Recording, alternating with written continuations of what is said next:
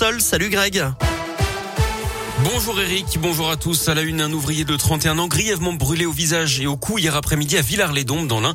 Il intervenait sur un immeuble quand il est tombé sur une ligne électrique. L'homme a été transporté par hélicoptère dans un hôpital lyonnais. Il était dans un état grave.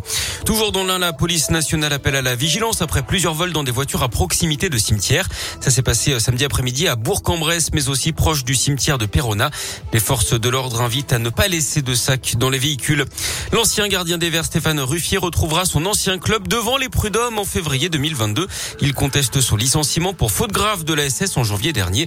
L'ancien portier international réclame des indemnités de plusieurs millions d'euros à son ancien employeur. Il met en avant comme conséquence de son licenciement une perte de chance pour sa carrière professionnelle, mais aussi un préjudice moral.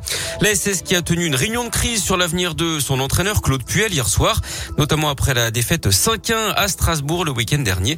D'après le progrès, il devrait être encore sur le banc stéphanois vendredi pour la réception d'Angers très certainement sa dernière chance, hein, lui qui présente un ratio de 47% de défaites. C'est le pire ratio d'un coach des Verts avec au moins 50 matchs de championnat dirigés. En rugby, de nouveaux visages en équipe de France pour les tests matchs de l'automne. Fabien Galtier a convoqué 9 joueurs qui devraient faire leur début sous le maillot bleu. Parmi eux, on attend les toutes premières performances du Clermontois Tani Villy. La météo, encore une belle journée ce mardi dans la région. Il fera 8 à 12 degrés ce matin.